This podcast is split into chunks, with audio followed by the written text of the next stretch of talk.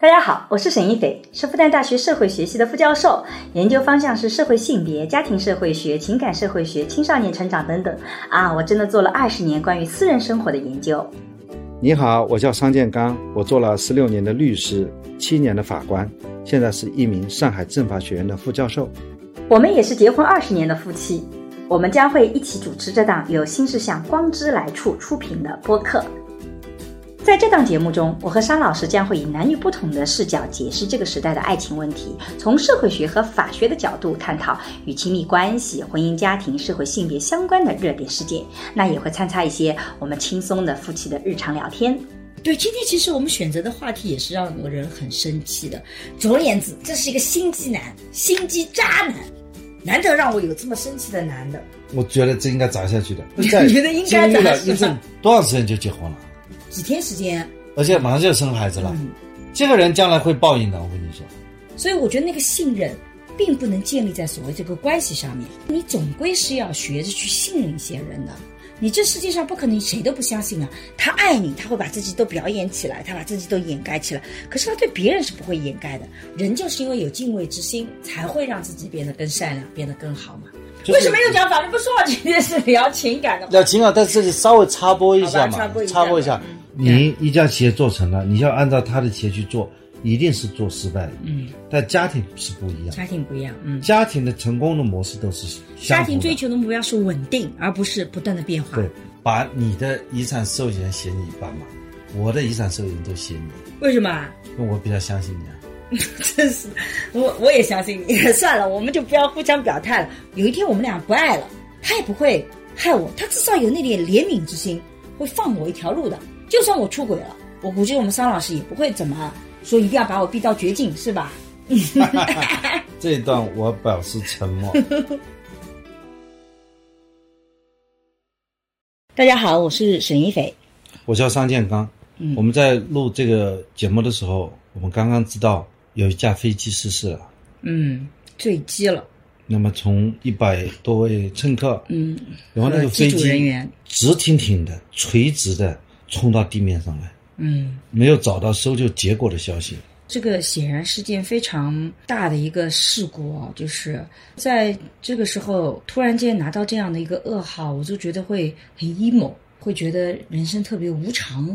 然后突然间就一架飞机就这么没有了，然后里面有那么多的人，就是一百多个家庭，可能就这样子会都会承受很巨大的伤痛。那至少是一百多个家庭，还有他们的大家庭。对，所以家庭不仅仅是他们自己的核心家庭，嗯，还有大家庭。对，所以我就觉得人生特别的无常，我们也做不了什么事情，只是希望，哎，大家都能平平安安的，也为飞机上的人祈福飞机失事的家庭祈福吧，希望有沉痛的哀悼。嗯，也希望有奇迹出现，因为今天是第一天，刚刚搜救人员进去，还没看到任何的尸体，啊，不知道怎么样。等到我们这个播客播出的时候，相信这个事情已经非常明朗了。其实，在今天发生了三件事情。发生哪三件事情？第一件事情就是飞机失事，就非常巨大的一些事情。嗯。第二件事情就是我们又被封了。我们这个就不是个大事儿，我们这是跟飞机失事相比较是那个小的一点点的小事，都算不上事我下午还在外面工作，然后通知我三点半之前必须回家，对，所以我就三点半准时遵守这个规则回到家里。在朋友圈里啊，有人就说啊有飞机失事，我还不相信。后来看了有一段视频，嗯，那个飞机是三分钟之内下降八千米，是啊，三分钟八千米，你说是直接冲向地面。嗯，哎呀，这个惨不忍睹。嗯，然后还有第三件事情。嗯，第三件事情对我们法院来讲，就和飞机失事一样的，从八千米高空直冲到地面。嗯，就是原最高法院常务副院长沈德勇被调查。嗯，因为我们在书架上放了他很多他的书啊。嗯，那也许他也参加了民法典的起草。那只是调查还没定罪呢，说不准只是调查而已呢。啊，从目前来看。如果被中央纪委调查，那应该不是一点点事情。但是我觉得相比较而言，从我的感受来讲，像我们这种被隔离，那真是小的不能再小的事情。飞机失事，那是一个巨大的悲巨大的悲动，就是无法挽回的。嗯，人大概很难面对生老病死。我觉得可能是我年纪大了，以前我没有那种感觉，就好像生老病死，我会觉得挺正常的。但是我可能是现在年纪大了，真的看不得生老病死。每一次面对生老病死，都觉得自己好像又沧桑了一把，然后就觉得哇，这个心里很难受，就那种 emo 的感觉就出来了。我就想，这可能是不是就是我在逐渐走向死亡、变老的这个过程中的一个心理改变呢？说明你人生的经历当中，就经历了越来越多了。嗯今天我和一个朋友在聊天，因为他也没隔离，我也没隔离，嗯那我们就到了一个五角场，嗯整个饭店嗯大概也就什么，平时要排队几个小时的，嗯。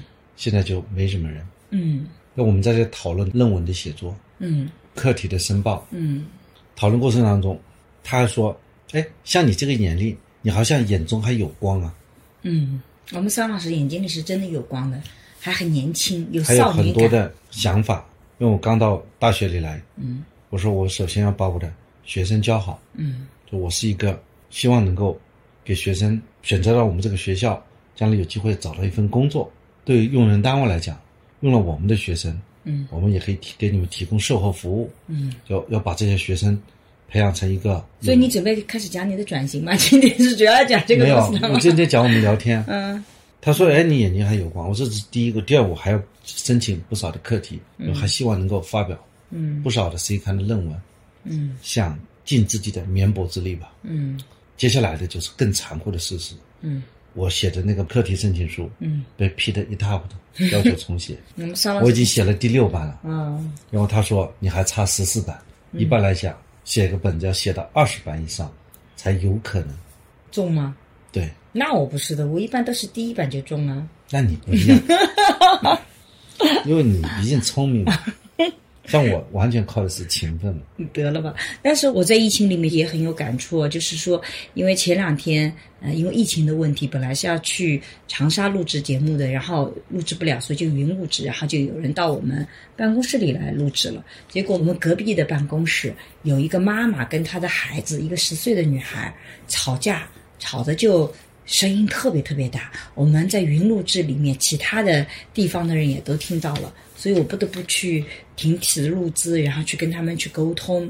然后这个妈妈就很生气，就一走了之，就把那个孩子留在办公室里了。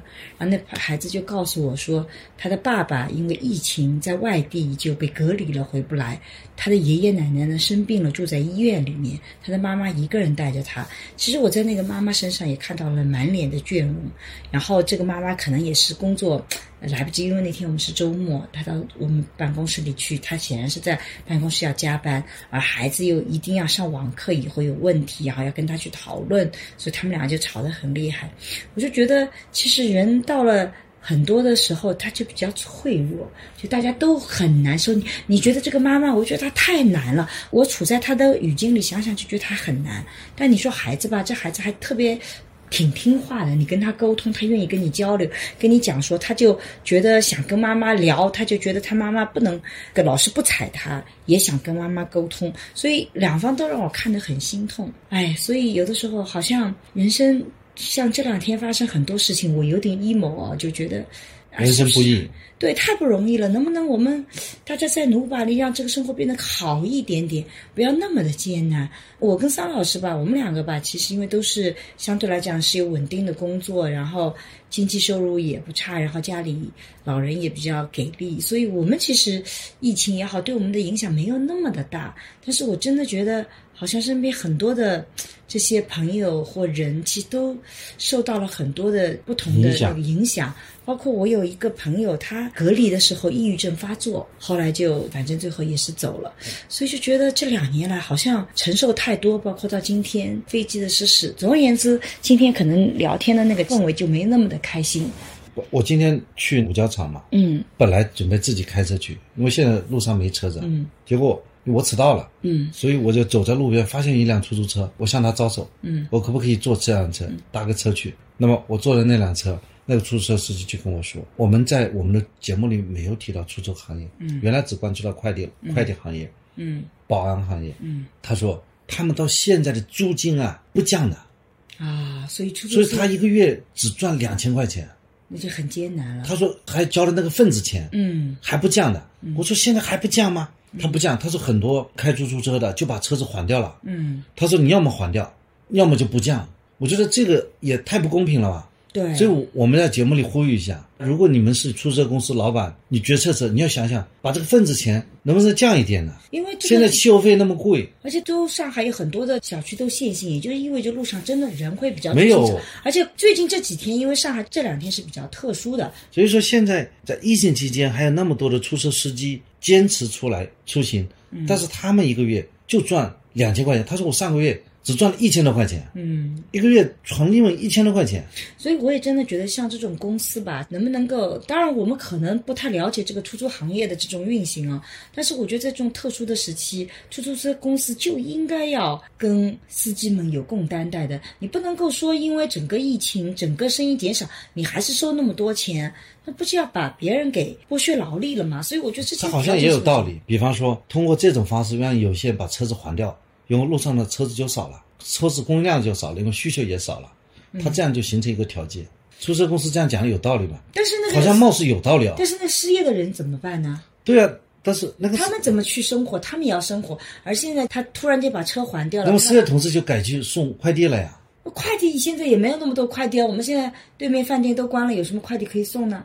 也是的，对吧？所以我们希望疫情能够尽快的过去啊！我们现在也觉得到了关键时刻，反正我们也不是特别懂这一块，我们只是衷心的希望这个社会能不能够有更合理的管理方式。上海我们总体上到现在为止就觉得是非常非常好的，可能这一个月是我们三月份是比较特殊的一个月份，但总体上我们生活什么都还觉得蛮好的，没有什么特别的影响，管理也还比较人性化。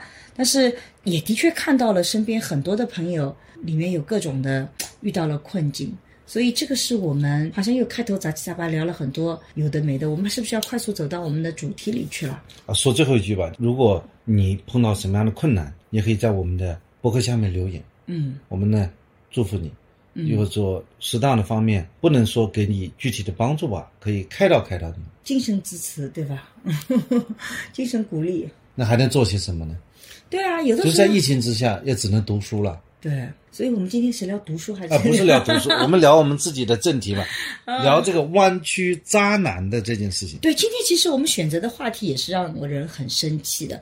我不知道大家知不知道这个事情哦，就是我今天讲的那个事情是我自己前段时间让我非常愤怒的一件事情，所以很想拿出来跟大家聊一聊。前段时间是在美国的湾区的硅谷渣男的事情啊，在网络上是很多人很激愤哦。我自己也是朋友看到了以后转给我看，那大概的事情是这样子的，反正我看了是特别神奇的，就一对在硅谷工作的夫妻，他们俩结婚近二十年，哇，也很长时间了。女方呢是独生女，两个人生了一儿一女。两零二零年的时候，女方不幸患胃癌。二零二一年春天呢，病情恶化，也就是去年。所以去年二零二一年三月的时候，女方父母来到美国来做临终关怀。然后去年五月份，女方去世了。遗产的受益人呢是两个未成年的孩子和老公。女方预计除了原来的遗产受益以外，还可以获得两百万美元的公司保险赔偿。那么，两零二一年六月十三号，男方拿到前妻死亡证明，他就开始在网上。交友了，不是今年六月。这不能算前妻吧？亡妻吧？亡妻应该是亡妻，不是前妻，对的。两零二一年六月十三日，男方拿到亡妻的死亡证明以后，其实都不是亡妻，就是拿到妻子。妻子死亡可以叫亡妻，就是妻子呀，拿着妻子。就两零二一年六月十三日，男方拿到妻子的死亡证明，开始网上交友，不是今年的六月十三日哦，是去年哦，就是去世以后没多久，等于说两零二一年六月二十一日，男方认识了新的妻子，并于九天以后就网上结婚了。两零二一年八月，新妻子呢就入住了他们原来住的那个房子。哦，这个我跟你捋一捋，五月份去世。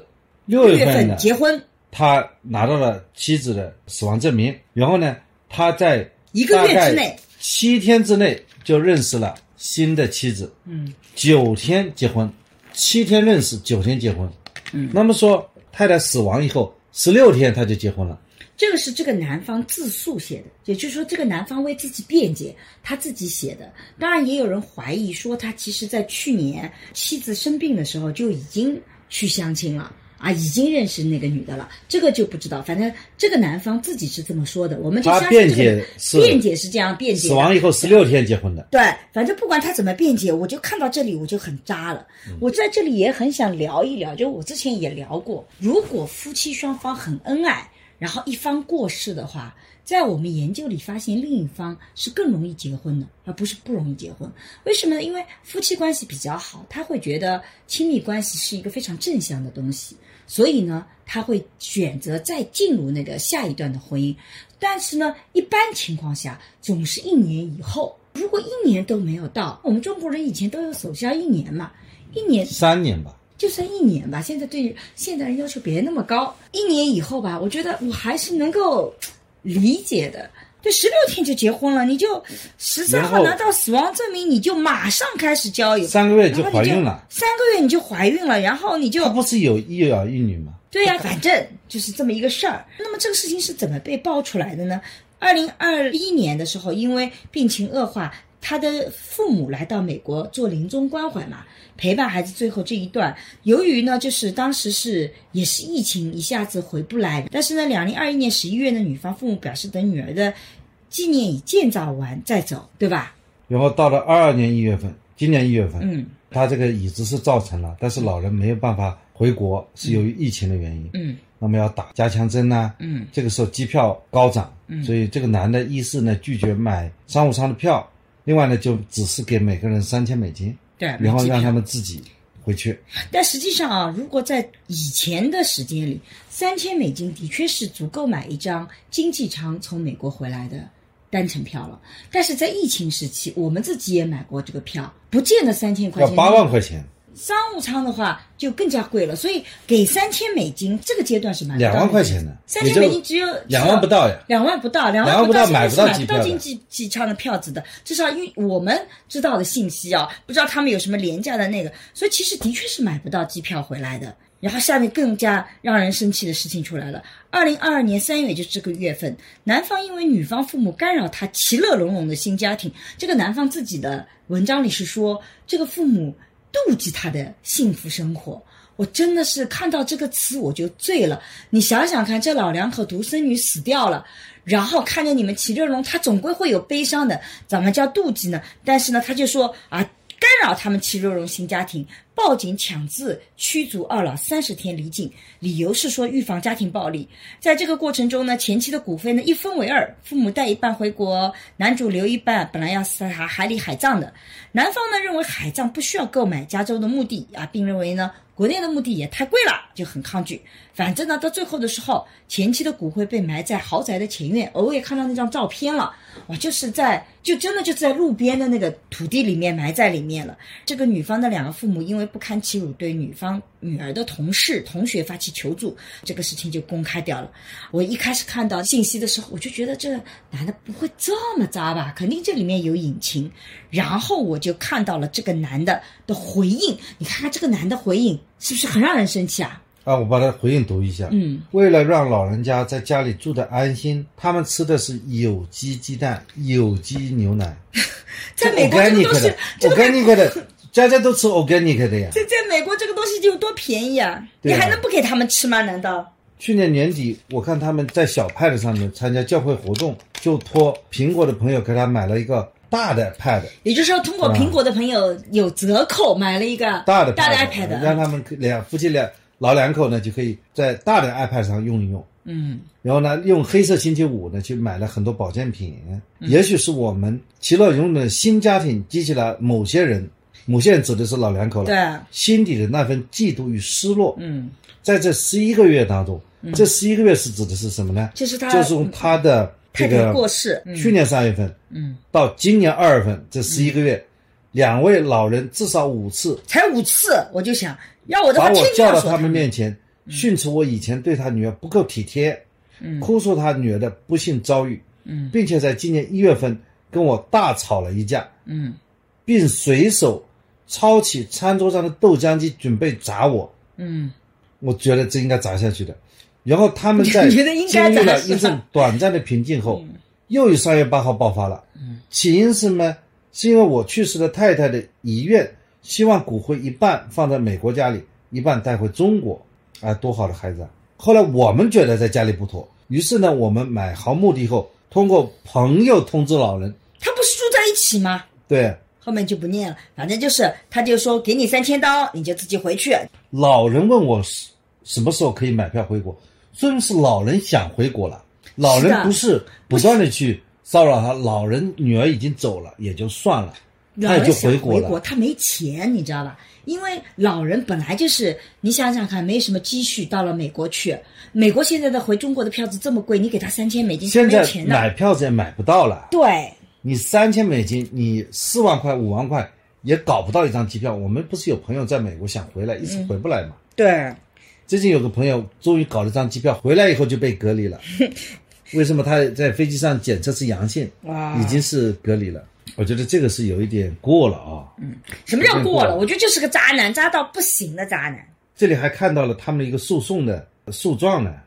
啊，就他可以告人家嘛？他的丈人姓邓嘛？他告那个邓嘛，所以他到法庭去告了人家，他的理由就是保护未成年人嘛，prevention minor children 嘛。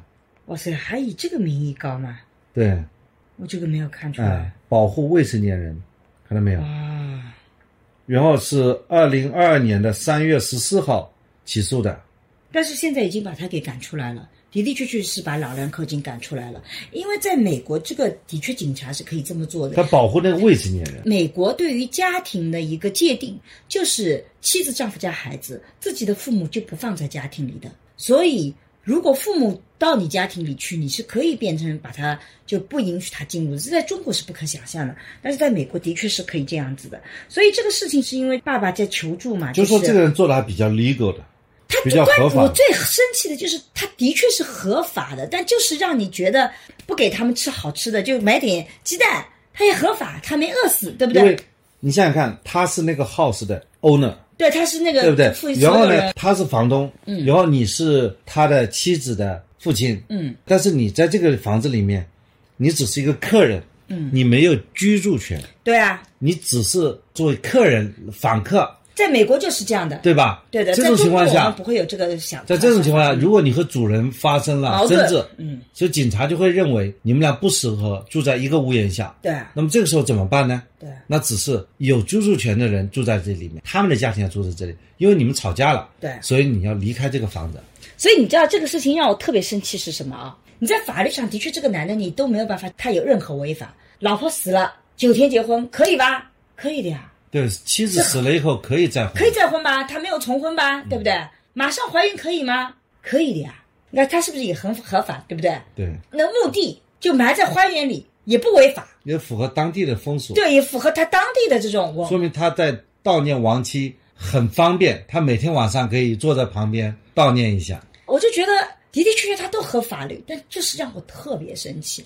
我就觉得他挑战了我的底线。就我以前老觉得吧，我其实不太喜欢去给别人贴渣男渣女的标签，因为我觉得在亲密关系里，比如说我们两个相爱三四年，然后你不喜欢我了，你喜欢别人，不见得是渣的问题，可能真的就是我们相处不了了。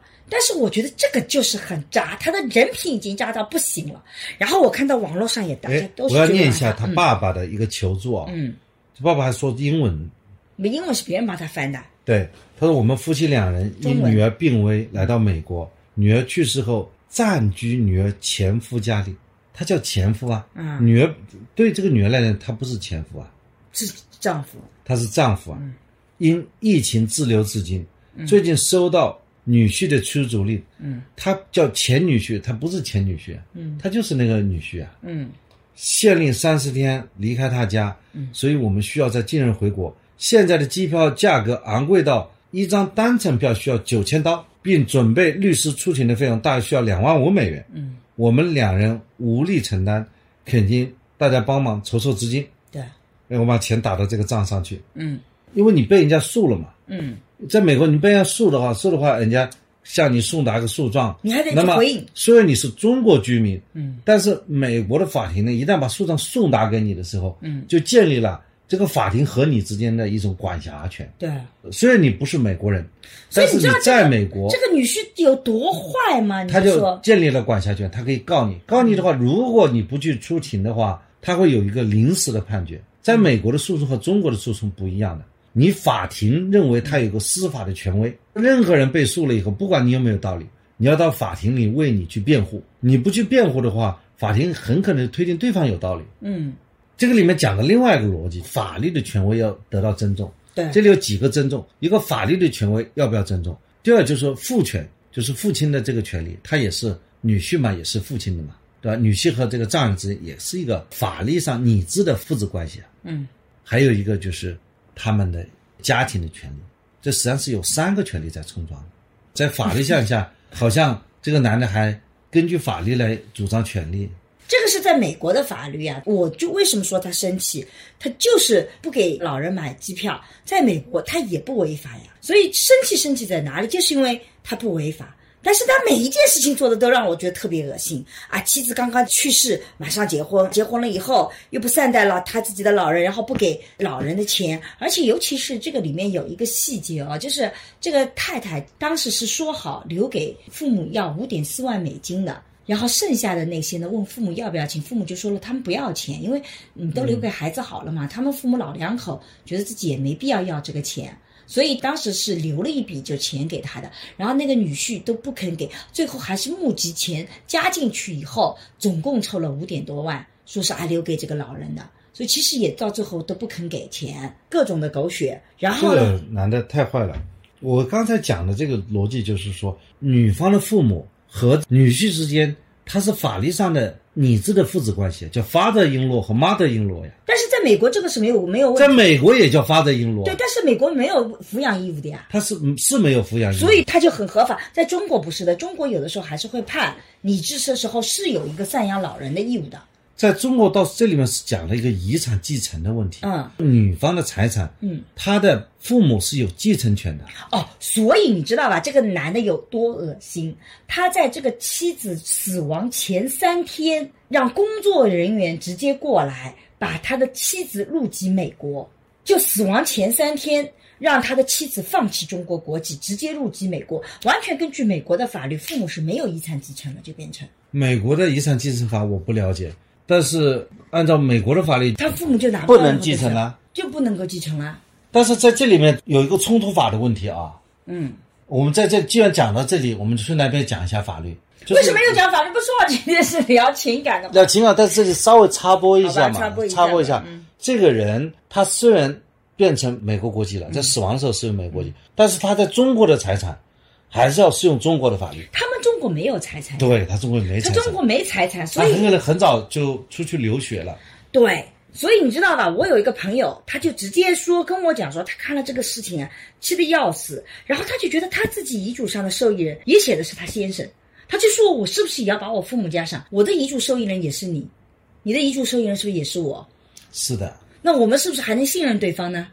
都结婚二十年了，把你的遗产受益人写你爸妈？我的遗产受益人都写你，为什么？因为我比较相信你啊。真是的，我我也相信你。算了，我们就不要互相表态了，不要把自己带入到这种极端个案里去。我自己是不会去往自己身上去想的，因为这世界上总归会存在极端个案。但是你知道啊？我为什么觉得很生气？就是因为他很合法，但是好像没有办法惩罚他，但他就是这么渣。他完美的利用了法律。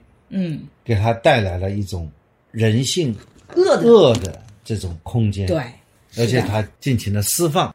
这个地方呢，也有一个今天讨论这个话题，就是像我那个朋友，他就觉得这件事情以后都不相信自己的老公了，而且据说在湾区很多的女性现在都去改自己的保险遗嘱了。但我觉得呢，也没有必要。保险这个事情又给你铺一个法律啊，因为保险赔偿金它不是遗产。所以他保险它是一个合同嘛？对啊，受益人是谁受益人是谁？那个是受益人的财产。她死亡以后，受益人是她老公，她老公就当然获得两百万美元。所以这个钱不是她自己的财产。如果写受益人是她自己，嗯，那么这个两百万美元就是她自己的财产。嗯，所以这个细节还没搞清楚。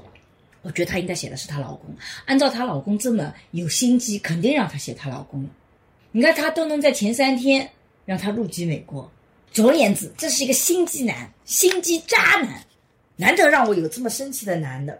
但是我觉得他要稍微有一点点 mercy 吧，人都是要有一点慈悲心嘛。他就说这个人不是我的那个父母，不是我的那个丈人，是我认识的那个人，我都会帮他买一张机票送他回去，因为他太惨了。你想想看，我们生命当中也经历过这样的事情。对，像我大学的本科同学，在那一年女足世界杯期间，嗯为了看女足世界杯，结果我们的宿舍楼被关了，就锁了。他就是不愿意把锁嗯给撬开，他就想楼梯上爬上去，就死掉了最后。就摔下去了，嗯过世了。嗯，那个时候我们都觉得太惨了，对他又是一个和我们关系很好、对，非常的这个 nice 的一个人。那真的我们每个人都很喜欢他，嗯他很老实，但是数学成绩特别好，是个天才。嗯就他英年早逝，嗯所以我们都要大家捐点钱。你还记得我的数学老师吗？嗯我的初中数学老师由于太热爱生命了，嗯，所以他当他有机会锻炼身体的时候，他在拼命锻炼。结果他原 来是不怎么锻炼，主要是走慢慢的散步。嗯，后来呢，他暑假期间跑了一个培训学校，那个培训学校里面正好有个健身房，所以他在骑那个动感单车。嗯骑着骑着，突然之间就是脑溢血走了。嗯那个时候我们还正好在挪威旅行，还记得吗？啊，所以我们从挪威飞上海，再从上海回老家，嗯要给老师送上山。嗯，是你回去了，我没有。啊，我回去了，我就觉得我们生命当中会有那些让我们认识的，然后一不小心离我们而去的。我总觉得尽我们最大的努力去告慰这个亡灵吧。你其实不是为你丈人和丈母娘做点事，你是为你妻子去做点事情。如果你对这个妻子稍微有那么一点点爱的话，你就应该是想着他是希望他的父母能够得一点慰藉，比方说他的外甥外甥女会有一个比较好的前途，因为他毕竟流淌着他们家的血液，对吧？你也让两把两个老人送回去，但我觉得，恰恰你讲的这里面，如果他还有点爱，我恰恰觉得对人的信任是不能建立在爱的基础上的。我虽然一直做爱情研究，我觉得你总要相信一些人。你假设说现在你说你不相信丈夫了，我那个朋友跟我讲说，他觉得哇丈夫也不可信，那我就问他，父母就可信吗？如果你的父母有赌博的恶习呢？如果你的父母还有另外一个孩子呢？你就觉得父母就完全可信吗？你如果推导出来，父母会不会有很恶的父母？也会有啊。所以父母就可信吗？你都交给了孩子，孩子就可信吗？那还有北大那个弑母案呢，还有孩子把妈杀掉的，所以好多时候孩子都不能够去信任。你如果是用他的身份去界定信不信任，我觉得这个是不太靠谱的。所以我觉得那个信任并不能建立在所谓这个关系上面，这是我的想法。那我觉得你总归是要学着去信任一些人的。你这世界上不可能谁都不相信啊！你连丈夫也不相信了，孩子也不相信了，父母都不相信了，你谁都不相信了，那你后面怎么再去生活啊？所以我觉得这个里面一个很大的一个悖论。那在这里面，我特别想讲的一个点是在于哪里呢？就是我们在这个亲密关系里，比如说我为什么相信桑老师？我不是相信桑老师爱不爱我这件事情，我本质上是相信桑老师的人品。所以我自己在社会学的爱情思维课反复讲，其实你不是找那个对的人，因为你在找对的人的时候，你的感觉是说我跟他相爱的，我跟他有很意气相投啊，我跟他有很多共同的爱好。可是那个是不是能关系就一定长久？他并不一定。他是不是就能保护你？不一定。我们能够有相爱，这个非常好。后面的，但是前面有一件事情叫排除 Mr. Wrong，就你要把那些有问题的、你绝不能接受的人，你要排在你的亲密关系外面。而排除 Mr. Wrong 的时候，我就觉得人品就是个很重要的考量。一个是人品，第二个是他的状态，两个方面都很就重要。精神也不能出问题，对吧？对，老师精神出问题的人也不行，我也觉得同意。对，一个就是人品，就是他的一个三观，他怎么去看待金钱，怎么看待生命，对，这个是很重要的。三观其实我们更通俗的讲是说，你觉得世界是什么样子的？你的人生观觉得什么样的人生是幸福的？你觉得什么样的方式达到幸福是合理的？这就是大的三观。咱俩在这大的三观上还基本是一致的，虽然我们小的三观基本上都不一样。对，你要看一个人，假设他对朋友是心机婊的，嗯，他很可能他有一些对你也是这样的。对，这就是我在做视频的时候提的一个观点。你怎么看他的善良？你不要看他怎么对你，你看他怎么对别人，他对他的亲人是怎么做，他对陌生人是怎么做的，他对朋友是怎么做的，这些就是他的人品。他爱你，他会把自己都表演起来，他把自己都掩盖起来。可是他对别人是不会掩盖的。我对你的信任就是在于你对别人的态度。你看，我们很多熟悉我们播客的朋友都知道，我们桑老师内心很善良。虽然年轻的时候看上去像个花花公子，长得呢也比较好，然后看上去有点吊儿郎当，也不是那种特别擅长表达的人。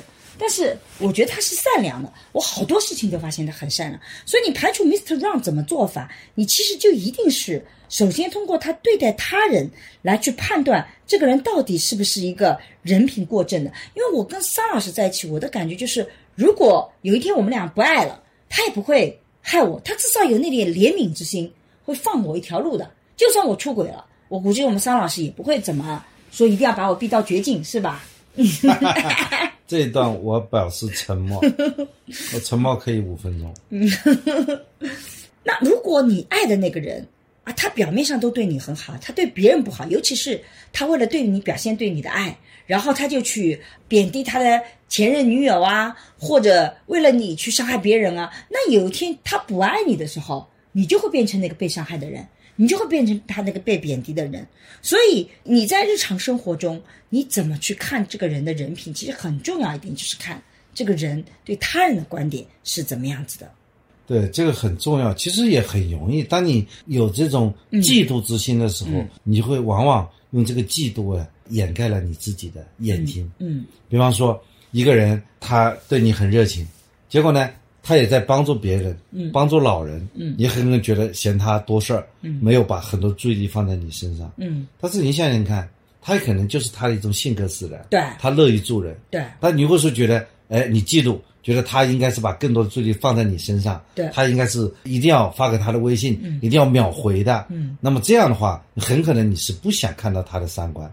而且或者说你选择的那个男的就不太善良，就是把什么事情摆在你那里，就是要哄你开心。嗯，也许他真正把你追到手了以后，他也可能对你是不理不睬的。对的。所以呢，我觉得你找一个对你特别好的人，还是找一个他特别正宗的一个人。嗯，对吧？很可能特别尊重的人，你需要是鼓起勇气去主动去追求他的。对，甚至他也不会对你这么来舔着你，因为他的生活很正常。对啊，他觉得大家是因为心心相悦，对，所以最后走在一起的。对，哎，这里要讲一下，那我觉得你找朋友啊，嗯，到底是找那种长得难看的呢，还长得好看的呢？我找长得好看的，因为我的好看不是五官好看，而是我找面善的人。有些人的面不善，我就觉得不行，就不一定他要长得多帅或多美，至少他要让我长得看着舒服。因为我觉得面善的人。就是尤其到了四十岁，像我们这个四十多岁的年龄，一个人的面部表情就跟他的心态是很有关系的。年轻的时候可能还有爹妈遗传的长相，到了一定的年龄，我就会喜欢那些长得看上去比较善良的。就有些是好人，他一眼就看得出来，但是也有欺骗性啊。比如说像我，你有什么欺骗？就内心里也蛮坏的。真的吗？对。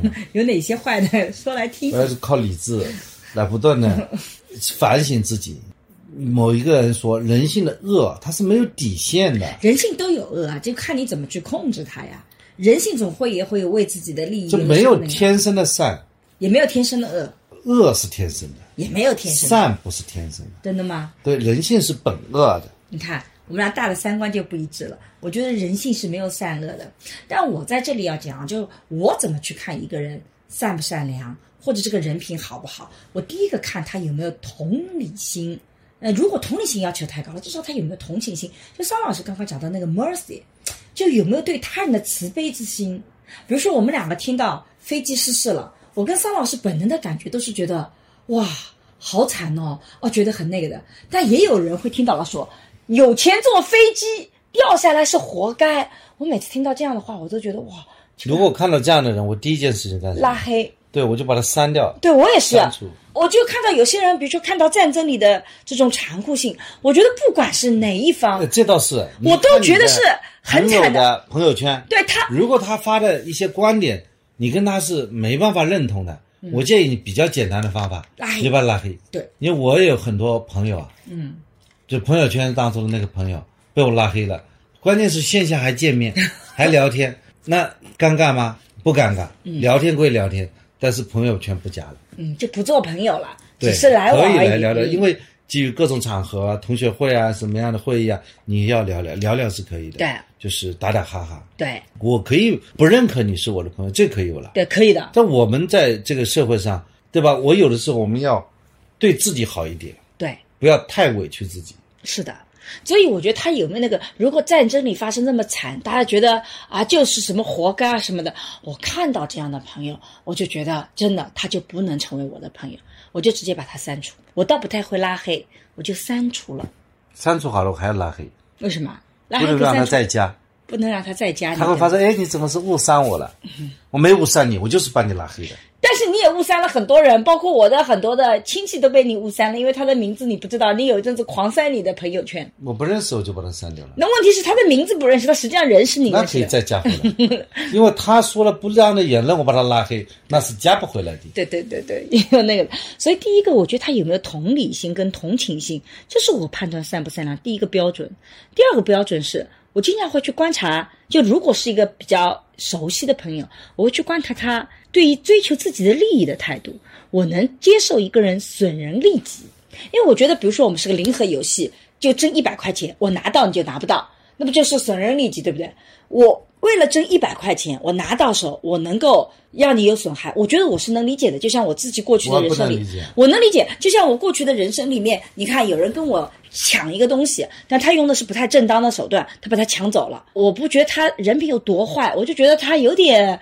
咱俩好歹是朋友，你怎么这么做呢？但他损人利己了，我我也能接受，就是那个，我是追求双赢的。比方说，如果这一单我赚了很多，让你亏了，我就不做了，我就不做这一单的生意了。但是你讲的是另外一个，就是我要看那个损人利己是什么样一个程度。比如说，我自己只是为了拿到一百块钱，但是我让你损失了一万块钱，就我拿到的利益跟别人受损的利益差距太大了。这个时候我就会迟一下，算了，我这一百块钱不要了，因为我拿这一百块钱对你的代价太大了，我觉得没有必要。但有的人真的为了自己一点点蝇头小利，可以把别人搞得鸡飞狗跳，这个倾家荡产，我就觉得那种人也是不善良的。就你这种讲法实际上是把你过度拔高了啊。那我是讲这里面一个逻辑，嗯就我原来做律师的时候呢，嗯我一直呢就做诉讼。嗯我在做诉讼的时候，我的老师呢，嗯跟我讲一个观点，我觉得对我做诉讼啊，嗯是非常有益的。他说，你不要把一个人打死，就打仗不要把一个打死，嗯，因为你把他打死以后，他就变成孤魂野鬼了。嗯一旦他没有安身之地，嗯他会一直缠着你的。所以呢，我们做诉讼呢，要给对方留一点余地。嗯有一点余力以后就和解了。比方说，我们所以在经常做案子的时候，我是在做一个我的利益最大化的那一瞬间，我在让对方一点小利益，嗯就把这个事情给解决了。嗯，然后呢，就握手言和。对，就这是一个很好的 strategy，嗯，所以你就避免你在这个商场上有很多的仇人，因为山不见水转，说不定有一天你要落到人家手上去。嗯所以呢，在江湖上混啊，要积点德，要交点朋友。嗯你看，我现在应该说朋友还是比较多的，嗯。但并不是说我是好人坏人都去交的，嗯。我是至少让很多朋友认可我这个人还是人品不错的，和我合作呢，我不会坑他的。嗯。啊，这个是要的。实际上，最终还是让自己的人际关系啊、交往面啊，嗯。包括事业的平台越来越大。现在我刚刚到学校来，嗯。我们要搞这种呃教育啊、一些培训啊、嗯。一些科研啊。我我现在对科研这一块还是比较陌生的嘛，然后我就去请教那些嗯又回到那个话题那个去了，学者拉回来。啊。对，至少我在向他们求助的时候，没有人会拒绝我。在原来我也没见得说帮了人家很多。我讲的例子是什么呢？比如说在《射雕英雄传》里，我就不喜欢杨康那个角色。为什么我不喜欢杨康？就是因为我觉得他为了自己的一点利益，他损害了太多人的其他人的利益，而他本来是可以不用伤害到那么多人的，包括他要去莫名其妙，他就是要去抢丐帮的权威，他是让丐帮的好几个长老都过世了。你看，他只是为了他自己想要去跟黄蓉斗啊，就斗的时候想去拿那点好处啊。如果有丐帮有信息，他那个力气没有那么的大，对他。对，但他就拿到一个丐帮的打狗棒，打狗棒，他是说证明是帮主的那一份证据。对，但是黄蓉呢还没有上任，对，他就想利用这么一个时差，然后呢，他就想去成为一个丐帮的帮主。对，然后成为丐帮帮主以后，他要杀掉黄蓉。对，杀掉黄蓉以后，他就控制了丐帮。嗯，控制了丐帮以后，他就能够帮助他们。金国来侵略我们的中原，但他的丐帮也不过就收集一些信息啊什么。丐帮是很大的一个，我知道很大，但是你看看看啊，他在这个过程中间，他撒了一个谎，然后呢，为了自己的目标，他让几个长老都过世，对，代价太大，他代价很大。但实际上是他这个阴谋没有得逞，也没有得逞嘛。所以你看，我第一，关键是黄蓉帮了他，对，黄蓉还帮了他，而且黄蓉是他的。兄弟郭靖的呃女朋友，对这种情况下，他要去害黄蓉，对，这就太不厚道了。所以这就是我看到的不善良的之人。每次看《射雕英雄传》的时候，就觉得那个穆念慈啊，太可惜了。这么善良的姑娘，怎么就辨别不出？穆念慈是喜欢上杨康，就穆念慈就是喜欢错的人，因为那个人就是人品不好。哎，对，你是突然跟我讲射雕，还幸亏我前段时间看了一把。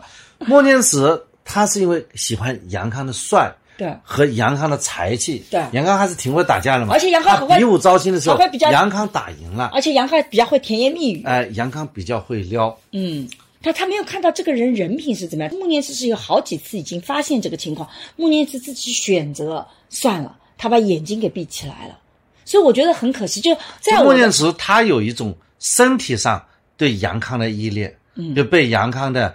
这个才能、美貌，应该说在荷尔蒙上，在荷尔蒙上被杨康吸引了。你看得出来，穆念慈是蛮迷杨康的，对，看得出来吧？对。但是呢，他没有意识到这个人他就是一个一个毒丸。对，你看，他会把你拉到深渊里。相比较黄蓉，黄蓉就很聪明。她为什么喜欢郭靖？对吧？郭靖看上去傻傻的，他就发现郭靖很善良。对，郭靖就是黄蓉是说郭靖改造了黄蓉。这黄蓉小时候，他是有点些，他偷东西啊，然后打架啊，他的是非观不强的。嗯，他是找到一个三观非常正的。对，但是黄蓉为什么喜欢郭靖？就是因为郭靖在不知道不知道黄蓉是谁，甚至不知道你是男的女的时候，他就很愿意帮助你。他非常同情弱者，他有怜悯之心，他要跟你分享，他要来帮助你。所以他觉得郭靖是个好人，我觉得那个好人坏人的判断依然是在今天是很重要的。所以我讲到那个损人利己，还有一种最不能让我接受的就是损人不利己。我真的看到很多这个时代好多损人不利己的是什么呢？我见不得你好，对，我嫉妒你，我你损害我也没什么好处。哎，你凭什么能够这样的？对吧？他会有这种感觉，你凭什么这样的？对，啊，凭什么你那么幸运？嗯，所以我就。要。弄你一记，对啊，弄你一记后，你你很惨，我就就会哈哈大笑。我觉得那种就属于很有问题的人，就是这样的人还不在少数了。所以我觉得这个也是在我看来不够善良的人。这样的人呢，以互联网上居多。嗯，是现实生活中也有。现实和跑到互联网上去了呀，集聚地呀。然后我觉得，如果他能够，这种人这感觉就是什么？你存在，嗯，就是让他不爽了。那我的你的存在。就会让他不爽的，嗯，那就是这样的人啊，的确是有，就像那个欧阳锋，嗯，他天天找比他强的人来来那个，对他就是就属于那种，嗯，他看不见你好了，对，所以呢，你看他如果是能够有同理心，又能够在损人利己里面有一个尺度，不会去刻意的伤害别人，那我觉得他到第三部分，他能够乐于助人，那就是这个人品很好。前面两步能做到，我觉得已经是人品可以了。那就我倒不觉得第三步很重要，但第三步如果能做掉，在我眼里就是好人，就非常乐于助人。桑老师很符合我对于人品的要求，还行吧，还行，因为主要是我胆子小，主要是胆子小嘛，怕被人家报复我。嗯，但人就是因为有敬畏之心，才会让自己变得更善良，变得更好嘛。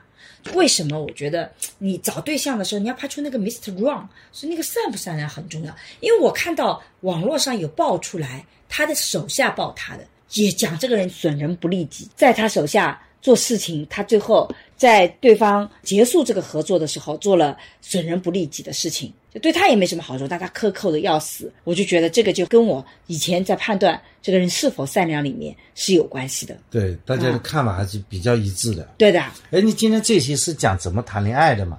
我那期其实这一期是在谈你在谈恋爱的时候你怎么排除 Mr. Wrong。哎，关于谈恋爱，我有很多方法教一下您。我有，你有很多方谈恋爱的方法吗？说吧，你有啥方法？嗯，对一个女孩子来讲，嗯。你怎么样去找到男生？嗯，有两种。嗯，比如说，假设这个比较漂亮的女孩子，嗯，一种呢？为什么要假设比较漂亮呢？难道不漂亮就没有办法谈恋爱了吗？先讲漂亮的嘛，嗯嗯，再讲不漂亮的，嗯，对吧？对这种漂亮女孩子呢，你有两种男孩子，嗯，一种男孩子是追你的那些男孩子，嗯，还有一类呢是你喜欢的比较心仪的，嗯，但是人家不怎么追你的，嗯，其实这个时候呢，有一些。女孩子呢，我就是很喜欢被别人去追，嗯，她感觉很好，别人去舔她，对吧？她会觉得很有存在感。嗯，有些人呢对她是不理不睬的，她觉得哎呦你也不怎么特别喜欢我，我干嘛要喜欢你呢？我就讲从这个游戏当中来比较，这种往往呢是男生也其实也是一样的，男生如果长得比较好，或者说各个方面条件比较好呢，他的也是有很多人喜欢他，对，这就会导致一个什么？一个在恋爱场上的两个能力，嗯，一个叫进攻能力，嗯，就追求别人的能力，嗯，还有一种就是防御能力，嗯，你抵御诱惑的能力，嗯，往往呢条件比较好的人呢，嗯，进攻能力是弱的，因为他缺乏练习进攻的练习，但是他的防御能力是很强的，嗯，然后这两个人呢都条件比较好，这两个都是防御能力强、进攻能力弱的人呢，他们两个呢其实很难在一起的，就像现在《Long Vacation》那个。啊，片子里面的，嗯，他们俩都是很好的，那两个人叫什么？啊，我知道了，就是那个梁子，就木村拓哉演的赖明和他的师妹梁子学妹，对他们两个人。不是那个女主角，你要讲的是是是讲的是另外一个梁子，梁子对不对？你看这个梁子长得很好，嗯，对吧？收拢也很乖。角色，嗯，但是木村拓哉呢？也是长得很好，嗯，也能力好，两个人人品都很好，嗯，你看到没有？嗯，你刚才讲要找不找人品好的嘛，嗯，他们俩人品都非常好，嗯，但他们很遗憾没有在一起，嗯，最后碰到一个渣男，梁子遇到了这个女主角的弟弟，对不对？这个弟弟呢，原来不认识他的就去撩他，嗯，之后呢又发现了，然后就就马上就好上了。所以在恋爱场合，就是要对女主角来讲，可能木村拓哉更好一点，因为他更加具有责任心，嗯，他呢。对女生呢，他也是非常尊重的，嗯，因为他也好这个面子嘛，万一说出口了，表白了，被拒了怎么办？时候还没到，被拒了怎么办？嗯，所以在这种场合当中，我觉得啊，就是对优秀的女生来讲，你应该主动一点去找刚才沈老师说的人品好，嗯，同时呢有羞于表达的男生，嗯，这样的话呢，你的成功率就比较高一点。这样呢，找到这个人以后，他很可能刚开始。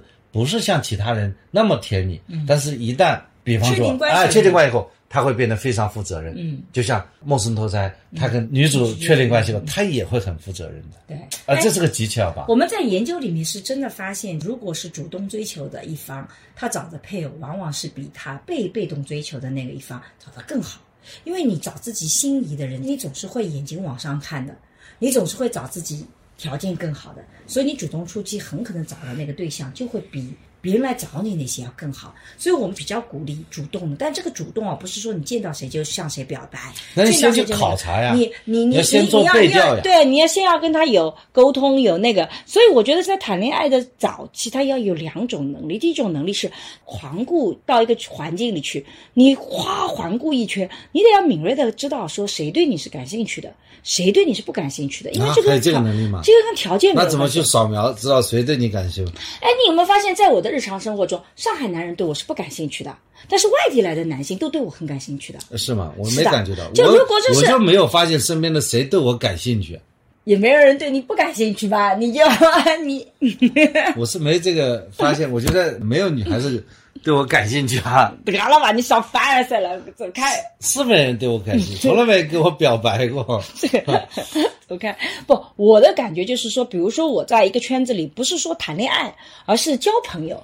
我也发现上海的男性很多就不会特别的欣赏，但不是所有啊，有有一部分还是会跟我关系很好，但很多的这种典型意义上的伤害男性，哎，这个词有有点刻板印象啊，不好意思，不知道怎么形容法，反正我会觉得他们不感兴趣的。但有一种类型的男性，哎，我觉得他会跟我更聊得来，不见得是爱情，这不是爱情，首先是跟人家交朋友，就你要有这个能力，你别老去冲那些根本就不对你不可能感兴趣的人，这个也很伤的。所以你要有这个敏感性，到底谁对我感兴趣？我们商老师是不需要有这种感觉的。我们商老师只要出击都能成功，所以商老师根本不 care 有没有人喜欢他，出击就可以了。但是是吗？你这鼓励我吧？鼓励你，真的。嗯，我们商老师只要出击，肯定能成功的，没有这个失败的可能性的。所以商老师是不需要去判断这个事情。但我们对大部分人来讲，我们需要判断一下，因为你去靠近一个人也是花成本的，有的时候没必要。然后第二个就是你有没有靠近别人的能力？你跟别人在一起的时候，你能不能吸引别人，能够让别人对你感兴趣啊？能够跟别人形成链接，这其实是第一步。形成这个链接以后，后面才到爱情啊。我跟很多人有链接啊，我异性朋友多得很呐。我们桑老师好像这个事情你当时从来没有在意过啊。我有很多异性朋友，这不都是工作吗？对啊，我觉得没有那个的，就有很多好朋友，我觉得没有关系啊，就是都是好朋友。然后呢，可能在里面慢慢慢慢觉得谁更合适。我跟桑老师谈恋爱之前，我跟我们那个工作场所的大部分人都关系都很好啊，是吧，桑老师？这关系好，谈恋爱是两码事。对，两码事。不要混淆。对就是不要把它混为一谈。不是我的意思，就是混到一谈的话就不好。你在谈恋爱之前，它是两个坛子里的。就是你在谈恋爱之前，你要跟人交朋友的能力，这个很重要。你有这个能力以后，你在里面再会找到你合适的人。那个，但是呢，你在这里面挑的时候，你可以从朋友开始挑，你最好就把人品不好的。不是兔子不吃窝边草嘛？你干嘛还从朋友那里开始挑？那谁谈恋爱能够从很遥远的地方外星球去抓一个过来？难道谈恋爱不都是吃窝边草吃出来的吗？哦，这也是新理论啊。你倒告诉我，不吃窝边草怎么日久见人心啊？你除非是一见钟情或者人家相亲，否则不都是吃窝边草吃出来的吗？有什么不吃窝边草的？但我的意思就是说，我在交朋友的时候，我没有谈恋爱，我从交朋友那一刻，我就觉得这个人如果人品不行，我呢就算了。而且我自己有一个认识，我觉得我斗不过人家。我那种耍心思的人，我根本就斗不过，我每次都输的，那我算了，我就那个。所以你能不能在交朋友的时候，就根据这些要求，把这个所谓的这些人品给排在外面？是，嗯，哎，桑老师刚刚讲了一个很重要的，这是在之前我没有想到的。为什么你会觉得一个人精神状态很重要？我到以前没想过这个问题。精神状态是当然是很重要。如果一个人他自己的状态很不好，嗯他很可能就是缺少恋爱，甚至浅一点人际交往的能力。嗯现在这些人还是蛮多的，他很可能各项条件都很好，嗯但是他就也不见得人品有问题哎，嗯他不见得人品他自己非常的敏感呐、或者说非常的妄想啊，这种人在精神上还是要远离他的。嗯他可能正常的时候比较正常，他不正常的时候就麻烦了。所以这个时候，我就觉得你在选择一个对象的时候，你还是希望找一个健康的吧。我想这个讲总归是不不去歧视那些人吧，对，对吧？你找一个健康的人，嗯那么他很可能会将来的生活会有一个好的基础嘛。对，但是你怎么判断他不是是健康的？如果他很容易发飙，容易歇斯底里，嗯啊，甚至即使他很善良也不行。但很可能这种身体的状况还是，当然你可能因为爱他或者帮助他，当然如果你爱上他以后，这是另当别论了。我是说，在没有建立关系之前呢，前嗯你还是要能够识别，就这个人的状态如何。嗯，我觉得还是要找一个健康的。所以我觉得婚前的那个婚前体检也很重要的。有没有过去什么疾病啊？什么其实也很重要的，互相了解一下。我们那个时候是婚前是必须要体检的，现在婚检应该是自愿的，现在是自愿的，反而就是把这个权利啊，嗯国家要放给市民社会。对但大家就不去做了登记一样的，嗯原来还不登记了，嗯，现在把登记权交收到国家去了，但是把婚婚检的这个权利还是要放给市民社会。对但我婚姻是你自己的事情。但我鼓励大家，就是说还是要去做个婚检，那个又没有特别麻烦。但我觉得对于互相身体的啊，状况了解，你自己要知道对方。比方对上次我们曾经有一期不是聊聊过吗？这个话题。我觉得其实更严格一点，你要对方拿一个个人征信报告呀。所以呢，就是说我们讲到在亲密关系里，我只觉得有两种不同的逻辑，一种是抗风险的逻辑，一种是幸福的逻辑。我自己在网络上看到很多人讲情感的，我都觉得他是在风险的逻辑，告诉你要防着这个男的干嘛，这个防着这个女的怎么怎么样。其实这些都是抗风险的逻辑。但如果你全是抗风险的逻辑，它背后的一个逻辑体系是我不信任他。但如果你不信任，你没有信任，你要去建立亲密关系是非常非常艰难的。亲密关系首先是建立在信任基础上的。你不信任他，你怎么跟他睡一张床呢？你怎么知道他半夜里不会把你给掐死呢？感谢不杀之恩。对啊，感谢一张床上不杀之恩，对吧？你一定亲密关系是一定是信任他的，所以你的抗风险一定是坐在前面的。你要在之前有一个抗风险意识，然后你在各自行为里有一个底线，那这样子你就能够。把守住自己底线，剩下的其实你还得学会去信任他人，还得学会去相信他，然后得好好相爱，而不是说发生一个极端个案就觉得不能信任了。哎，你说到信任倒是启发我了。我问你，信任是需要理由吗？信任其实是需要理由的，但是一旦信任以后。就不需要理由，除非就有两种逻辑，一种逻辑是你要向我证明你是什么什么样的人，我才信任你。那这说明我自己本质上是不信任他人的。但是还有一种信任是像我这样的逻辑，就是我是信任你的，除非你证明你不值得信任。我觉得信任是不需要理由的。是啊，我后面一种就是不需要吸引力的理由。如果有理由的信任，那叫不信任。那就还是不信任，对吧？对，你在人际交往当中。你首先要相信，他是对的，这是一个前提假设。对，如果他有一天他破坏你的信任，嗯，你这时候才不信任。对，但是你千万说，我先不信任，嗯，然后我理由理由相信了，嗯，我才相信，嗯，那么这个时候你是人际关系是很难打开的。所以说真的，你很多时候觉得我这个人比较轻信，我的确有时候比较轻信，嗯，但我相信都是好人。突然有一天。他出现的有一些，比方说，我发现他状态不对，嗯，发现他刚开始非常 OK，后来在某一件事情上他会暴跳如雷，嗯，或者说很容易触碰他的底线，嗯，那某些人，那这个时候你就觉得，呃，这个好像是需要注意了，对象了，要注意了。但是你刚开始的时候，你也没必要出去设防。但我觉得我自己的感觉是说，如果我要跟一个人形成深度的链接，我是会给自己一段时间去确认他是不是值得我信任的，他是不是会有我担心的。对，就像这个，就就我就觉得排除 Mr. Wrong 是对我来讲是很重要的。就像这个硅谷的这个渣男一样，对，他跟人家多长时间就结婚了？几天时间，而且马上就要生孩子了。这个人将来会报应的，我跟你说。他男的怎么会？他妻子一过世。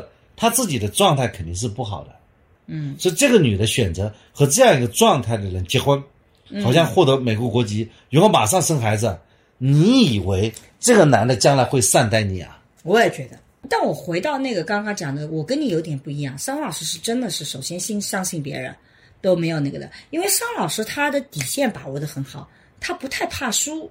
所以你自己也可以先设立一下，就我们年轻的朋友，你先看看哪些东西是你输不起的。比如说我跟人家交往的时候，我也不太会去处处设防，因为。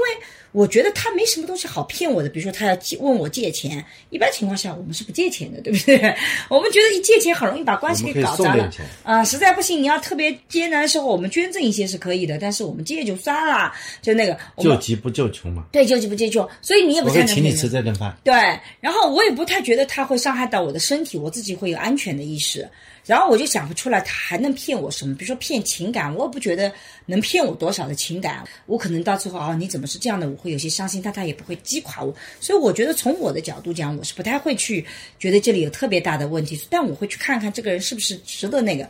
如果你自己对于自己的判断不是特别确信，再走到亲密关系，比如说你要跟这个人啊，确定是不是要让他做男朋友？哎，我觉得也可以有一些，你不需要去惊动对方的。一些情况，比如说你内心里已经有些怀疑了，他真的像他说的那么好吗？经常那，那你可以做一些事情，比如说我前一阵子做节目啊，做大侦探的节目，高等法院的法官告诉我的信息，说你怎么知道这个人有没有是不是老赖，是不是有什么信用的问题？你就可以上中国执行信息公开网，你就帮人家打广告嘛。是广，我不让他打广，反正我就真的去查了一下，真有这个网，叫中国执行信息公开网这。我早就知道了。那你为什么不告诉我呢？告诉你干嘛呢？那你输入这个人的名字和他的身份证号码，对吧？你就能看到他有没有身上有没有这种执行的信息这已。经是非常严重的了。对，那我就觉得至少那如果真正查到你男朋友是这个人，那告诉你，恭喜你中奖了。真的吗？就是那个哎，是吧？对，就嗯不是所有人都会到那一步。然后还有什么中国裁判文书网，看看看他有没有什么官司涉讼是吧涉讼，然后甚至还有什么他的信用，比如说银行的信用记录，你可以了解一下。这样子至少对这个人的经济情况，其实你大概是有了解的你。人家了解经济情况，你基本上跟他吃两顿饭就知道了呀。哦，真的吗？就是他买单谁来买的，那他有的时候不爽气？故意故意这个故意搞得很对啊，很那个的，就是在现在他不会的，我告诉你，嗯他如果连吃三顿以后，他第四顿就会问你借钱了。是吧？他如果他问你借钱，你就知道他的状态了。那倒也是啊，这也是更简单的方法。但总他是什么样的人？你说你站在他旁边，你不能感受得到吗？如果你感受不到的话，你再多听听我们播客，如何从感觉上鉴别一个好人坏人 嗯，啊？你还背后去查人家，但有的时石候老师给人家教这种馊招，不收的，但是因为你有的时候要进到一个婚姻关系里，有的人会，比如说像大 S 跟以前的恋人啊，网上聊聊就闪婚了。你会有闪婚吗？闪婚也不是说一定有问题的。那你闪婚之前，因为你进到婚姻里就变成经济共同体，债务也是共有的。那你在闪婚的时候，你这个事情做一做，你偷偷的查一查，有什么大不了的呢？这个虽然这是小概率的嘛，我继续你就继续误导了。不是啊婚前的财产是各自的，婚前的债务也是各自的但。小概率的事件，有的时候你稍微提醒一下也没什么不好啊。他又没什么损失？我自己做行为是说，我做这个行为看看有没有会损害谁，会不会损害他，又不损害他人更。强的就是有那种婚姻侦探的。那为什么要去做这个事情？你到到婚姻侦探，那就有损失了，我还得付钱去找那个，我还找不到，那你把把事情复杂了吗？我的意思就是，你如果闪婚啊，稍微有点自己这个行为，我觉得这个也是一个安全防备意识吧有防备意识啊，就没什么不好的，对吧？我是这样说。我们沙老师对于于我这个信息竟然不是从他这边得到的，有点不爽啊！不是，我肯跟你说定是这样的。这个问题要一分为二来看。对于有些人，他有防备意识的人呢，嗯他不用去查，他也能够明确的感觉到对方是不是什么样一种状态。嗯对于那些没有防备意识的人呢，听了这个广播以后，他也不会去查的。也不啊，他如果要马上跟人结婚了，他说不定真去查一查呢。因为这听了以后，他像我以前也没什么防备意识的，我也是那，这两天查了我的信用情况，我查啦，查的情况怎么样？查了情况把报告给我看一下查了有三个，但都不是你，因为那个身份证号码不是你。啊，号码我说还有三个同名同姓的，对的，那我正好去认一认。一个安徽的，他有两个那个，我也查了我自己，我没有。看来跟我同名同姓人都没有犯错，我还查了我们的助手，因为我的助手跟我一起查的，然后我就说，哎，查查你自己，然后他查了查，他也没有，因为他的名字也比较奇怪，好了，你这广告时间太长了。没有，不是广告，我是因为我又不收钱的了。我的意思就是说，你怎么有自己的风险的保障意识要有的，但是这个要建立在亲密关系之前。到亲密关系之后，你其实只能信任了。那你万一遇到这样的渣男，或者我们看到这种极端的个案，也不要把这个事情马上拉到自己身上，然后就觉得不相信爱情啊，或不相信婚姻啊。我觉得这世界上总是会有这样的渣男的，而且他将来也一定有报应的。所以我不觉得有什么特别严重的你。相信因果关系论？对，我觉得总归还是要能够那个的，所以这个是我自觉得今天我们聊这个话题一个很重要的一个切入点吧。我们今天在一开始的时候就聊了飞机的失事，然后疫情里面事情，我反倒觉得在今天这个年代，我们是需要去珍惜身边的人的。你说到最后，你会发现，就是身边的那些人、亲人才是最重要的。所以我觉得。反倒是我是提醒大家，你要去珍惜这样的人，而且我觉得人生就是风险和幸福的平衡。我们在经济领域经常会有一个叫高风险会带来高收入，但是在人生里面，我总觉得高风险很少带来高的幸福感，往往都是失败的。所以不如把风险控制在能承受的范围之内，然后再去追求幸福，珍惜身边的人。我反倒觉得这个也是很重要的。对，因为在企业来讲，嗯它是要追求独特性，嗯，不确定性，嗯企业才会有很大的增长。嗯一个每一家企业的成功都是不同的，嗯企业的成功是不能复制的。嗯，你一家企业做成了，你要按照他的企业去做，一定是做失败了。嗯，但家庭是不一样，家庭不一样，嗯，家庭的成功的模式都是。家庭追求的目标是稳定，而不是不断的变化。对，家庭做成功都是相同的。嗯，但不幸的家庭有各自各自的不幸。嗯，那做的不成功，那种很多种方法，一万种方法把家庭做的不成功。但做幸福的方法家庭做成功呢，嗯也就一种方法，那么就降预期啊，不不是降预期，为什么是这样预期呢？就是对对方不要太挑剔嘛。嗯，你不要把所有的想法或预期都放在对方身上。爱情很重要，但它不是生活的全部。你人生很多其他的实现，你还是需要工作里去有成就感啊。你逛街得找你的好朋友去逛啊，我们桑老师就永远不陪我逛街，这个你想又在投诉我。这个乐趣就没有了。所以你还得要找到其他人一起来跟你分享人生的。一个是降预期，第二是看人品。对，今天其实我们主要讲的是看人品怎么看法。对，还有张老师有什么特别好的看人的方法吗？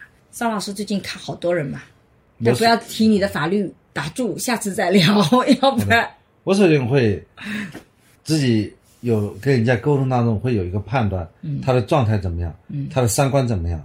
如果一个人觉得呃这不好那不好，这个人是有害人之心，那个人也是害人之心，有时候那种受迫害这种妄想的呃一种状态，我觉得这种人就很难合作的。嗯，他并不是说他会跟你合作，你就会跟他合作的很好。这种人往往是比较计较的。嗯。啊，他对自己的利益是看得比较重的，这种人其实很难合作。那么也有些人呢，他就是跟你穷拍胸脯，嗯。啊，说我什么都 OK，我肯定是把所所有资源给到你，这种人也要当心，嗯。因为他很可能是做出一种承诺，而且他很可能随意就是做这种承诺、这种许诺的。嗯所以说，如果有些人呢，他能够做出承诺，但是你看出来，他做出这个承诺是有底气的、有实力的。所谓的这种火候，嗯，是很重要的。嗯，另外呢，就是一个人靠不靠谱，你几次交流下来你就知道了。哎这种靠谱的人呢，要珍惜。而且我觉得我的直觉很准，我不太喜欢在网络上交朋友。